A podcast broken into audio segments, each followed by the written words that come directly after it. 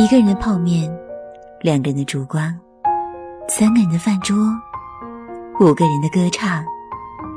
歌声穿透指尖，留下了多少美丽的音符？音符飞过头顶时，留下了多少鲜为人知的感动？陌生人广播，将给你的感动时段。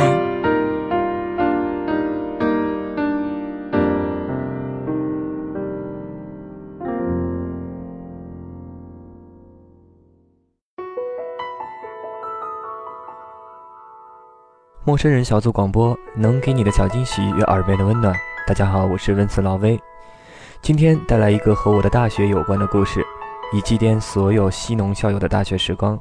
这可能是一个不该发生但已经存在的故事中的一个版本，不如不去探究其是否真的这样发生过，先静静的来听这一段，那一季，这一天。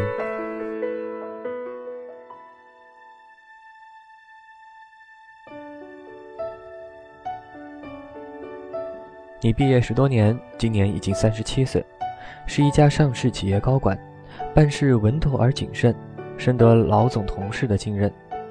有温馨的家，爱你的老婆，还有一个可爱的小萝莉，一切过得成功自得。二零一一年五月黄金周，想到景点人头攒动，你们一家人放弃自驾去九寨沟的计划，而且刚好因为公司决定要你负责的市场部门进军二线西部城市。你就和妻子商量，去西安古城，顺便去母校看看。自从工作结婚后，十多年都没有再回去过。大学的同学一个个都过得风生水起，你这个当初的班长，如今在一帮兄弟里也只能算得上是中上。已经是陈总的熊仔知道你要来西安旅游，紧急联系了大学同班同学，在钟楼饭店聚会。聚会上。桌子正中放着一个三层卡式蛋糕，你一问才知道今天恰逢欧琪琪生日。欧琪琪还是依旧那样的巧舌如簧，一口一个陈总，在边上叫得亲热。酒过半巡，气氛越显得热烈。欧琪琪不胜酒力，满口酒气的提议每个人讲讲当初恋爱的经历。还没有等大家同意，就开始竹筒倒豆般说起他曾经喜欢班上某某。引来一阵起哄。当然，既然你们都是有家有室之人，这种大学感情经历也只是当做酒桌笑料，没人会当真。欧琪琪讲完，隔着酒桌问你，是否还记得当初那个爱得生离死别的女友？话音刚落，本来喧闹的宴席突然一片宁静，所有人看着你，气氛显得很尴尬。你不知道怎么开口，好在熊仔赶紧出来圆场，说那个时候的感情不叫爱情，什么都不懂，这个环节就不用回忆，大家喝就喝酒。可是自从刚才的尴尬之后，每个人似乎对感情这个字眼忌讳陌生。饭局在这种气氛中不紧不慢的，将近午夜才结束。妻子先回了宾馆照看孩子，嘱咐你要少喝酒，早点回之类的，就起身告辞。而你和熊仔一群人接着去了 KTV，点了啤酒和可乐，扯着嗓子唱着歌，仿佛是重温大学生活。次日一早，大家一同包车去了杨凌，当时的西北农业大学，如今已经更名为西北农林科技大学。除了亲切的那座古老的三号楼，整个学校和小镇都发生了翻天覆地的变化。在消防人员的陪同下，游玩校园。去会展宴请代课老师，少不了感慨万分。等假期过了大半，大学同学都开始打道回府，准备投入到日复一日的工作之中。你也打算回西安继续你的家庭旅游，可是几天里欧琪琪的表现却让你感到不安。她似乎一直在寻找着什么，不停地向学校张望。你若问她，她总是欲言又止，眼神复杂。但很快车就来了，你陪妻女上了车。回到西安，熊仔回公司忙碌，你们接着旅游。欧琪琪那些插曲也很快的被家人的欢乐冲淡，纯当是你自己多疑而已。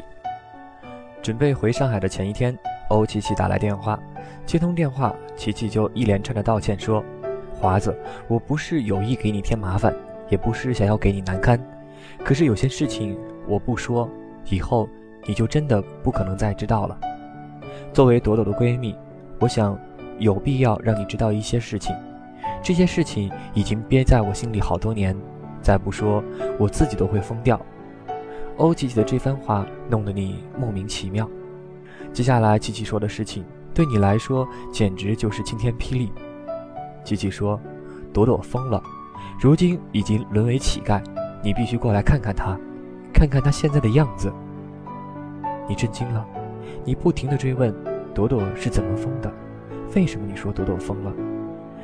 电话那头的琪琪突然就歇斯底里起来，一个劲儿的重复：“朵朵疯了，朵朵疯了。”可你知道，琪琪是个直性子，表面上大大咧咧，其实内心是个感性的女人。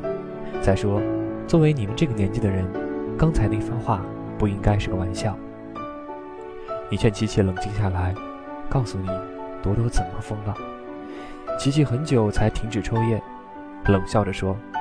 花子，好多事情一时间也无法给你说清楚，你亲自过来看一下吧，看看他一天的生活。你知道别人现在怎么叫他吗？西农公主，西农公主啊！电话挂断的时候，你脑中一片空白，反复重复着播放的一句话：朵朵疯了，朵朵疯了，你大学的女友疯了。晚上，你告诉妻子，公司要你这两天留在西安，初步了解这个市场的潜力，让他带着孩子先回上海。妻子向来对你的工作给予极大的支持，第二天就带着孩子回了上海。妻女刚上飞机，你就直接打车到了母校，琪琪在门口等你，看你来了，二话没说，直接带你去了古老的三号楼。这是分开十多年来你第一次看到他。你的朵朵，你的初恋。尽管接到琪琪电话时，你已经有了足够的心理准备，可是你还是不愿意相信眼前的一幕。那真是朵朵，那个在如此炎热的夏季依旧穿着脏旧的红色羽绒服躺在石凳上的女人，和你记忆中的朵朵有着天壤之别。她侧身躺在石凳上，也许是穿得过多过厚的缘故，身体臃肿。头发扎成马尾状，估计是一年四季从没有打理过，散乱的耷拉在一边。从满是污垢的面部，依稀还可以辨认曾经的容颜。虽然你一直告诉自己这不是朵朵，可是为什么又会有那种强烈的熟悉感，以及夹杂在其中的陌生呢？你这才解开了之间的好多疑问，明白琪琪当时看到你的小女儿为什么会有那种。表情和眼神，明白熊仔不邀请朵朵参加同学聚会，不仅仅是为了避免你的尴尬。你甚至明白，校方的陪同也是熊仔刻意的安排。原来大家都知道这一切一直在隐瞒着你。站在那里，时光开始倒流。你说你已经忘记了第一次见到朵朵时候的情景，只是记得常规的去学习，发现在你经常坐的座位上坐着一个清秀文静的姑娘。长长的马尾辫扎在脑后，安静地看着一本古装书籍，聚精会神，完全没有注意到在一旁打量的你，像天使般的恬静而安静。你还记得你们一起走过的林荫路，一起度过的美好时光，以及毕业分配时分离的痛和苦。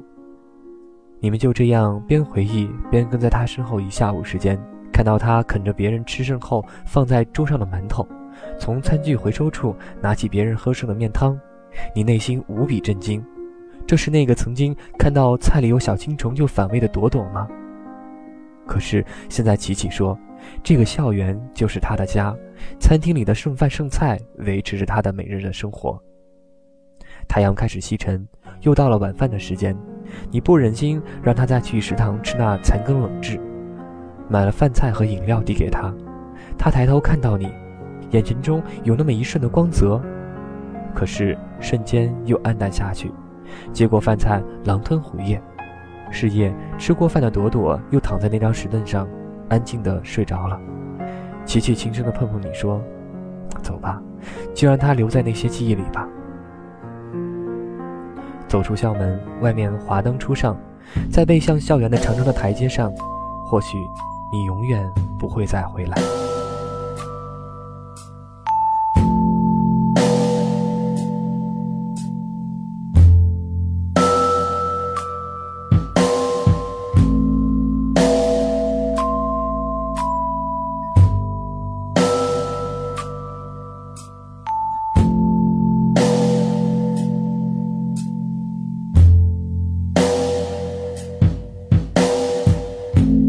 字烙下的印记不会淡去，写下文字的人心中有着莫大的痛苦，却不得不将这一段往事放下，继续生活。